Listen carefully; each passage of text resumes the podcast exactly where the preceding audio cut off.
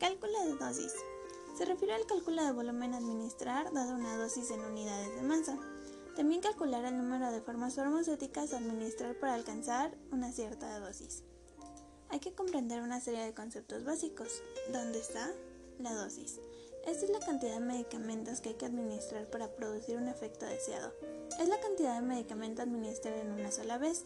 Esto se divide en tres. Dosis sobre día, que es la cantidad de medicamento a administrar en un día. Dosis sobre ciclo, que es la cantidad de medicamento a administrar durante un ciclo de tratamiento.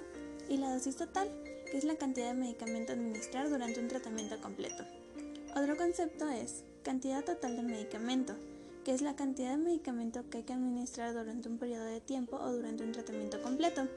El número de dosis viene determinado por la cantidad total de medicamento y el tamaño de la dosis a administrar, estableciendo el número de administraciones. El tamaño de la dosis viene determinado por la cantidad de medicamento que hay que administrar en el número de dosis prescrito.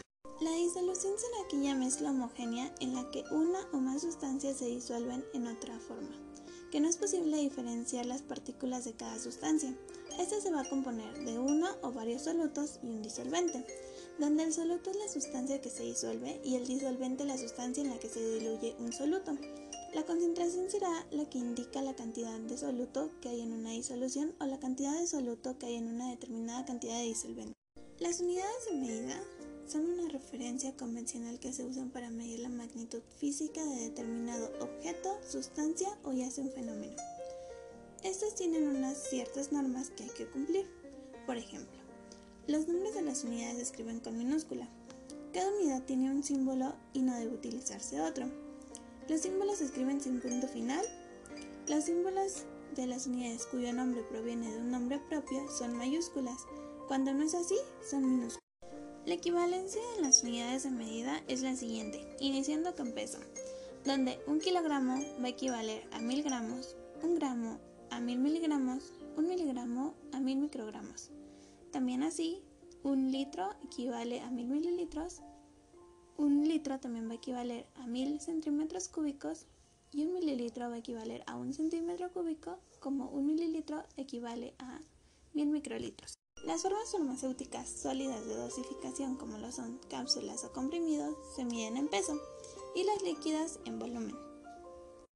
Concentración. La concentración de una disolución es la cantidad de soluto disuelta en una determinada cantidad de disolvente o disolución. La concentración de un medicamento se puede expresar de diferentes maneras. Una de ellas es masa sobre volumen. Es la manera más simple de expresar la concentración. Por ejemplo, decir que un medicamento tiene una concentración de 2 miligramos sobre mililitro es equivalente a decir que en este medicamento hay 2 miligramos de fármaco por cada mililitro de volumen de disolución. Siempre se especifican las unidades de medida utilizadas. En el caso del porcentaje, expresa la cantidad de soluto que hay en 100 unidades de disolución. Este se puede dividir en tres. Porcentaje peso en peso, que es el gramo de soluto sobre 100 gramos de disolución. Porcentaje peso en volumen, que este es el gramo de soluto sobre 100 mililitros de disolución. Y tenemos porcentaje volumen en volumen, donde será mililitro de soluto sobre mililitros de disolución. Siempre que no se especifique, se sobreentiende que se trata de concentración de peso en volumen. Terminando así con razón. Establece la relación entre la cantidad de soluto que hay en una cantidad determinada de disolución. Puede expresarse como razón entre dos cifras, que es 5 en 10 o como fracción, 5 sobre 10. En caso de expresarlo como fracción, siempre se especifican las unidades de medida utilizadas. Cuando se expresa como razón, si no se especifican las unidades, se sobreentiende que hace referencia a gramo de soluto por mililitro de volumen. Proporciones y regla de 3.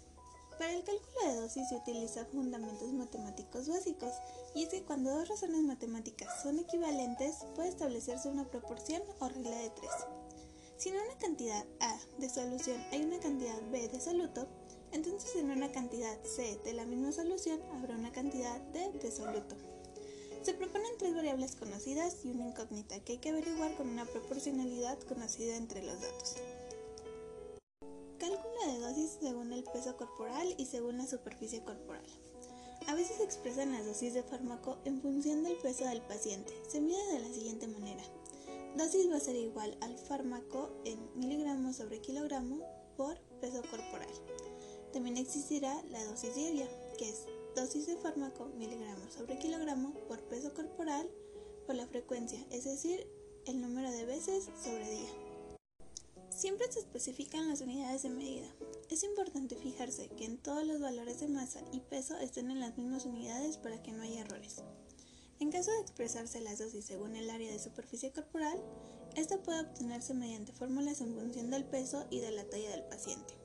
El área de superficie corporal se expresa en metros cuadrados, es decir, la dosis va a ser igual a la dosis sobre unidad de superficie corporal, que esta está en metros cuadrados, por área de superficie corporal. Por último tendremos la molaridad. La molaridad equivale al número de moles de soluto por litro de disolución. Por tanto, la molaridad de una solución se calcula dividiendo el número de moles de soluto por el volumen de disolución en litros. El mol de un soluto se calcula sumando el peso atómico de los átomos que componen el soluto, los cuales obtienen en la tabla periódica. Administración de fármacos en enfermería. Es el procedimiento mediante el cual se administra un fármaco con las dosis prescritas en diferentes vías. Disolución. Es la acción de determinada cantidad de líquido a un fármaco, ya sea líquido o liofilizado. El objetivo de esto es extraer una pequeña dosis ordenada. Aforar.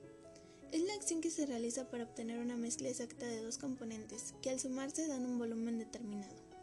El objetivo de aforar es obtener en mayor cantidad de volumen de disolvente la concentración de un fármaco en específico. Administrar. En enfermería se adopta este término a la acción de preparar los fármacos correspondientes al paciente en un área determinada.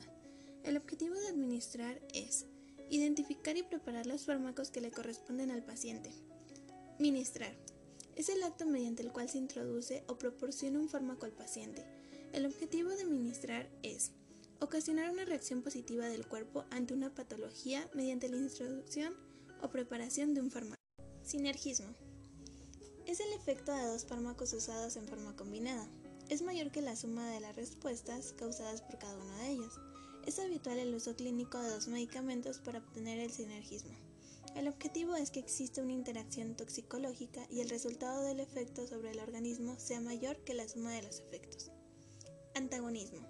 Desde un punto de vista de la farmacodinamia, los fármacos son antagonistas y agonistas. Los antagonistas se caracterizan porque interactúan con gran afinidad con los receptores biológicos, pero a diferencia que los agonistas no producen de forma directa una respuesta celular. El objetivo es Unirse a los receptores impidiendo la acción de un agonista endógeno, bloquear la acción del receptor involucrado. Las 10 correctas. Las 10 correctas para la administración de fármacos le permiten al personal de enfermería que va a administrar un fármaco seguir con algunas precauciones estándares para evitar o minimizar al máximo la posibilidad de un error.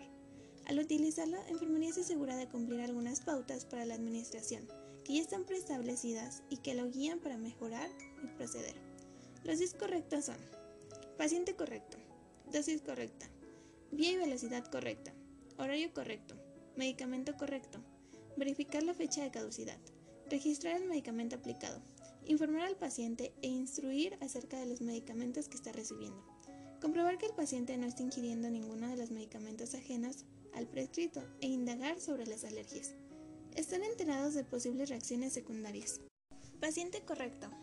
Antes de dar un fármaco al paciente, la enfermera debe revisar su pulsera de identificación y preguntar su nombre completo. Hora correcta. Para mantener un nivel terapéutico en sangre, la dosis del fármaco debe administrarse a un intervalo específico. La dosificación demasiado frecuente puede causar toxicidad. La falta de administración de dosis puede anular la acción y el efecto del fármaco. Fármaco correcto.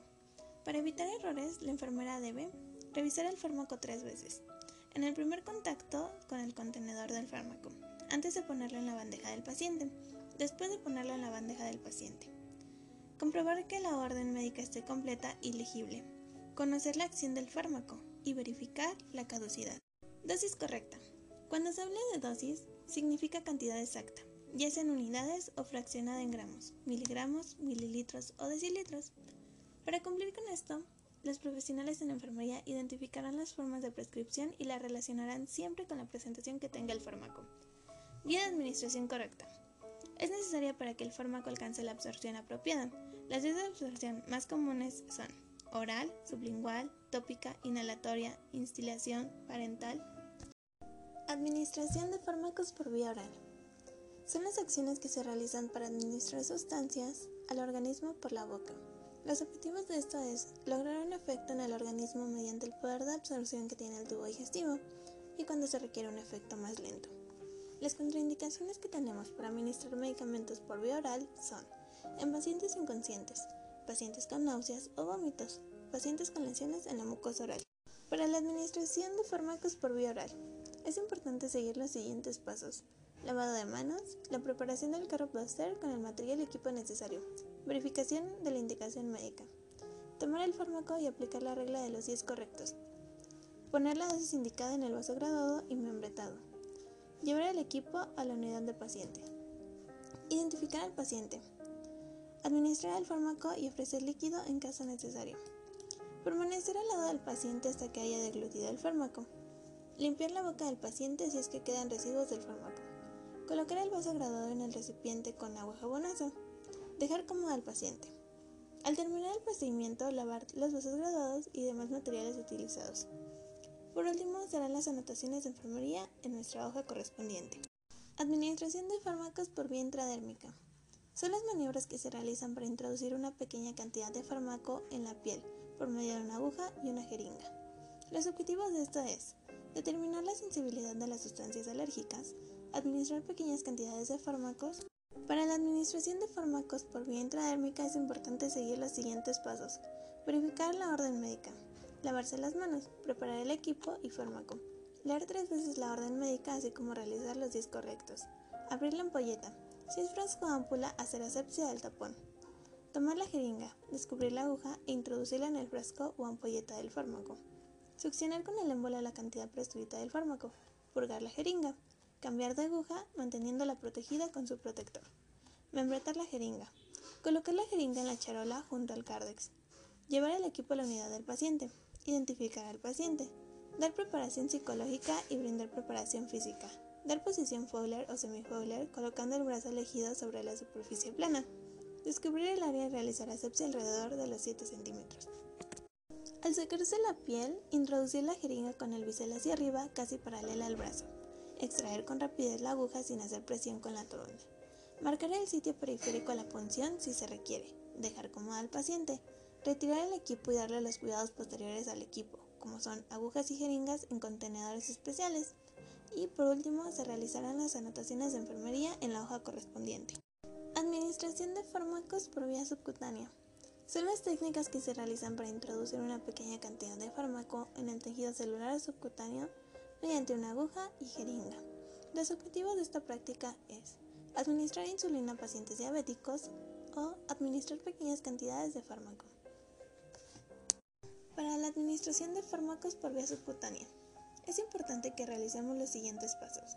Verificar la orden médica, lavado de manos, preparar el equipo y el fármaco, leer tres veces la orden médica, cargar la jeringa con el fármaco indicado y membretarla, colocar la jeringa en una charola. Posterior a esto llevaremos el equipo a la unidad del paciente, identificaremos al paciente y haremos un pliegue cutáneo grueso con los dedos índice y pulgar y sostenerlo. Introducir con rapidez la aguja en un ángulo de 45 grados una vez que la aguja esté en su lugar, soltar el pliegue del tejido. Aspirar un poco y extraer la aguja con rapidez. Si se presenta sangrado en el sitio de inyección, ejercer presión con una toronda por unos minutos. Dejar cómodo al paciente, retirar el equipo y darle los cuidados posteriores al equipo, como son agujas y jeringas en un contenedor especial. Posterior a esto realizaremos nuestra anotación en la hoja de enfermería. Administración de fármacos por vía intramuscular. Son las maniobras que se realizan para introducir fármacos en el tejido muscular mediante aguja y jeringa. Los objetivos de esta práctica son administrar fármacos en el organismo que por otra vía resultaría irritante o se inactivarían, producir efectos más rápidos que los obtenidos por la vía oral, intradérmica o subcutánea, administrar fármacos que por su composición química no pueden administrarse por vía intravenosa. Para la administración de fármacos por vía intramuscular es importante verificar la orden, lavado de manos, preparar el equipo y fármaco, leer tres veces la orden médica, cargar la jeringa con el fármaco indicado, proteger la aguja y colocar la jeringa membretada en una charola, Llevar el equipo a la unidad del paciente, identificar al paciente, dar la preparación física, donde aquí se deberá aislar al paciente y dar posición de cúbito ventral o lateral. Elegir la zona funcionar y descubrirla. En el caso de la región deltoidea, la cara externa del brazo de 2 a 3 centímetros debajo de la apófisis acromion. En la región del vasto externo, con la cara lateral del tercio medio del muslo. Aquí se realizará una asepsia en la región. Se tomará la jeringa y se expulsará el aire, dejando una pequeña burbuja que sube a la superficie al ser inyectada. Con el dedo pulgar, el anular y el índice, hacer presión sobre los tejidos, empujando hacia abajo en dirección al muslo. Introducir con rapidez la aguja, en un ángulo de 90 grados. Evitar la punción de los nervios y vasos sanguíneos. No puncionar en áreas de tejido duro como las cicatrices. En el caso de la región glútea, el cuadrante superior externo de 5 a 7 centímetros abajo de la cresta ilíaca. Aspirar un poco. Si está en un vaso sanguíneo, introducir un poco más la aguja o retirarla. Cambiar la aguja e introducirla de nuevo. Extraer con rapidez la aguja colocando el dedo pulgar, anular e índice y hacer una presión sobre los tejidos. Colocar una toronda en el lugar de aplicación, haciendo un poco de presión en caso de sangrado. Dejar cómodo al paciente. Retirar el equipo y darle los cuidados posteriores al equipo. En este caso, agujas y jeringas en contenedor especial. Posterior a esto haremos anotaciones en la hoja de enfermería correspondiente. Administración de fármacos por vía intravenosa. Son las maniobras que se realizan para introducir fármacos al torrente circulatorio a través de las venas. La vía intravenosa requiere de cuidado especial en cuanto a su administración con respecto a la dilución y a la velocidad de infusión. Los objetivos serán producir efectos más rápidos que por otras vías, introducir dosis precisas de fármaco al torrente circulatorio para una acción rápida. Administración de fármacos por vía intravenosa. Se deben contar con los siguientes pasos. Verificar la orden médica, lavado de manos, preparar el equipo y fármaco, leer tres veces la orden médica, cargar la jeringa con el fármaco indicado, proteger la aguja y colocar la jeringa membretada en la charola, llevar el equipo a la unidad del paciente, identificar al paciente, brindar preparación psicológica así como preparación física. En esta se aislará el paciente, se dará posición de cúbito ventral o lateral y se elegirá la zona funcional y se descubrirá. Se realizará asepsia de la región. Se elegirá la zona por funcionar y se descubrirá. No introducir aire al torrente circulatorio. Evitar realizar hematomas y desgarros a los tejidos por funcionar. Evitar contaminar el equipo. Notificar de inmediato todos los signos de enrojecimiento, hipersensibilidad o dolor en el sitio de punción. Calzado de guantes. Colocar la ligadura de 5 a 8 centímetros por arriba de la vena elegida para la punción. Funcionar el vaso venoso seleccionado. Purgar el aire de la jeringa e introducir la aguja con el bisel hacia arriba formando un ángulo de 30 grados. Después atravesar la piel y seguir el trayecto venoso hasta puncionar la vena. Aspirar para cerciorarse de que la aguja está dentro de ella. Quitar la ligadura e introducir el fármaco con lentitud. Al terminar de administrar el fármaco, retirar la aguja con rapidez. Se colocará una torunda alcoholada en el sitio de punción y se dejará cómodo al paciente. Posterior a esto, retiraremos el equipo y daremos los cuidados posteriores continuando así con la anotación en la hoja de enfermería correspondiente. Cálculo de goteo. La velocidad del goteo, calculada a partir de las órdenes médicas, suele expresarse como un volumen total de solución intravenosa administrada durante un intervalo prescrito. Al calcular la velocidad de goteo, se debe recordar que el número de gotas que equivalen a un mililitro según el equipo de administración y el fabricante. Para calcular la velocidad específica de goteo, se requiere aplicar la siguiente fórmula. Cantidad de solución en mililitros por factor de goteo sobre el tiempo de administración convertido en minutos. Esto nos dará un igual a gotas por minuto. Administración de fármacos por vía nasal. Son las maniobras que se realizan para introducir sustancias medicamentosas gota a gota en las fosas nasales. Los objetivos de esto será aliviar la congestión nasal y aplicar analgésicos locales. Para la administración de fármacos por vía nasal es importante seguir los siguientes pasos. Verificar la orden médica, lavada de manos, preparar el equipo y llevarlo a la unidad del paciente, identificar al paciente, dar preparación física, se posicionará al paciente en decúbito dorsal con la cabeza en hiperextensión, realizar el aseo de las fosas nasales o indicar al paciente que se limpie la nariz de forma suave, tomar el gotero del fármaco, leer tres veces que es el fármaco indicado y la vía indicada, levantar un poco la punta de la nariz y administrar el fármaco gota a gota, evitar que el gotero tenga contacto con las paredes de la nariz. Ver al paciente que mantenga la cabeza hacia atrás por un minuto. Dejar cómodo al paciente, observar las reacciones en el paciente y retirar el equipo y darle los cuidados posteriores a su uso. Posterior a este haremos las anotaciones en la hoja de registro de enfermería. Administración de fármacos por vía oftálmica. Son las maniobras que se realizan para administrar gotas o aplicar un guante en los ojos con una técnica estéril. Los objetivos de esta práctica son aliviar la irritación ocular, dilatar o constreñir la pupila para un estudio de ojo, aplicar anestesia y tratar enfermedades de los ojos. Para la administración de fármacos por vía oftálmica es importante seguir los siguientes pasos. Verificar la orden médica, lavado de manos, preparar el equipo y llevarlo a la unidad del paciente, identificar al paciente, dar la preparación física. En este se posicionará en decúbito dorsal con hiperextensión del cuello. Se indicará al paciente que durante el procedimiento mire hacia arriba. Limpiar las secreciones del ojo con una toronda estéril, del ángulo interno al externo en un solo movimiento. Utilizar solo material estéril. No tocar al paciente que tenga los ojos vendados sin antes hablarle. No presionar el ojo después de instilado el fármaco. Bajar el párpado inferior y aplicar el fármaco en el ángulo interno del párpado. Colocar una torunda estéril en el conducto lagrimal. Indicar al paciente que cierre el ojo.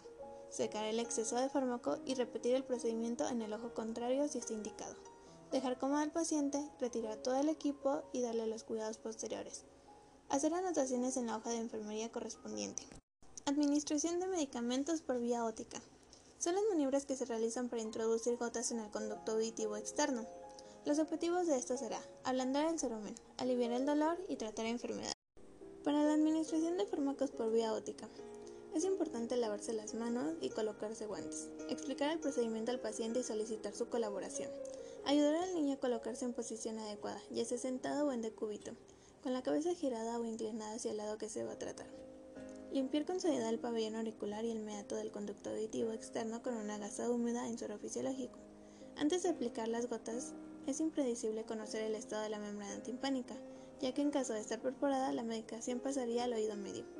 Entibiar el frasco gotero frotándolo entre las manos o introduciéndolo en agua tibia durante unos minutos. Abrir el envase que contiene el fármaco y dejar la tapa boca arriba. Con los dedos índice y pulgar de la mano no dominante, toma la parte superior y posterior del pabellón auricular y tirar con suavidad de ella hacia atrás y hacia abajo en los lactantes. Mientras se tira del pabellón auricular, insire en el meato el número de gotas prescrito, de tal manera que caigan sobre la pared lateral del conducto auditivo externo. Presione de manera suave al pasar para facilitar que el fármaco avance por el conducto auditivo. Pida al paciente que permanezca en la posición adaptada otros 5 minutos más. Transcurrido este tiempo, el paciente ya puede abandonar la postura indicada. Tenga precaución de informarle, una vez administrado el tratamiento, no de colocarse gasas, algodones en el conducto auditivo. Hacer anotaciones en la hoja de enfermería. Administración de fármacos por vía intraarticular. Es la administración local de fármacos intraarticular o en tejidos blandos con escasos efectos secundarios. Los objetivos de esto es administrar un fármaco en el interior de la articulación, realizar lavados intraarticulares y la extracción de líquido intraarticular con fines diagnósticos. Administración de fármacos por vía rectal. Consiste en la administración de fármacos por vía rectal, ya sea supositorios o enema. Esta vía está indicada cuando se quiere evitar el aparato digestivo superior por determinadas causas, patologías y agresividad del fármaco. Administración de fármacos por vía tópica. Los fármacos tópicos se aplican de manera directa sobre la superficie de la piel o las mucosas. La vía tópica es muy empleada y de fácil acceso, favorece la colaboración del paciente. Para la dilución, dosificación y administración de fármacos es importante lavarse las manos, trasladarse al área destinada para la preparación de fármacos, ya sea el cuarto de fármacos o la campana de flujo laminar, que es lo ideal. Verificar que estén los fármacos a utilizar. Colocarse cubrebocas, bata y guantes. Preparar el carro austero o la charola con el material y equipo necesario. Tomar la tarjeta que corresponda al horario e identificar los datos del paciente, es decir, nombre, número de cama, diagnóstico médico, fecha y alergia a algún medicamento. Durante la preparación se identificará el fármaco y aplicar los días correctos, y la regla de oro, es decir, comprobar la caducidad. Verificar el fármaco con la tarjeta médica. El paciente correcto, dosis correcta, vía de administración correcta, hora correcta, fármaco correcto, fecha de caducidad correcta Informar al paciente, padre o tutor acerca del fármaco que se va a administrar. Indagar acerca de posibles alergias. Regular la velocidad del volumen. Registrar el fármaco aplicado en la hoja de enfermería y monitorear la forma constante del paciente e identificar posibles reacciones secundarias. Durante la administración, tomar la dosis indicada. Medidas de seguridad. Conservar el membrete de los fármacos que le corresponde. Verificar si el fármaco tiene ciertas especificaciones. Verificar el nombre del paciente con la tarjeta antes de administrar el fármaco. No administrar el fármaco si usted no lo preparó. Ministrar el fármaco utilizando la dilución correcta.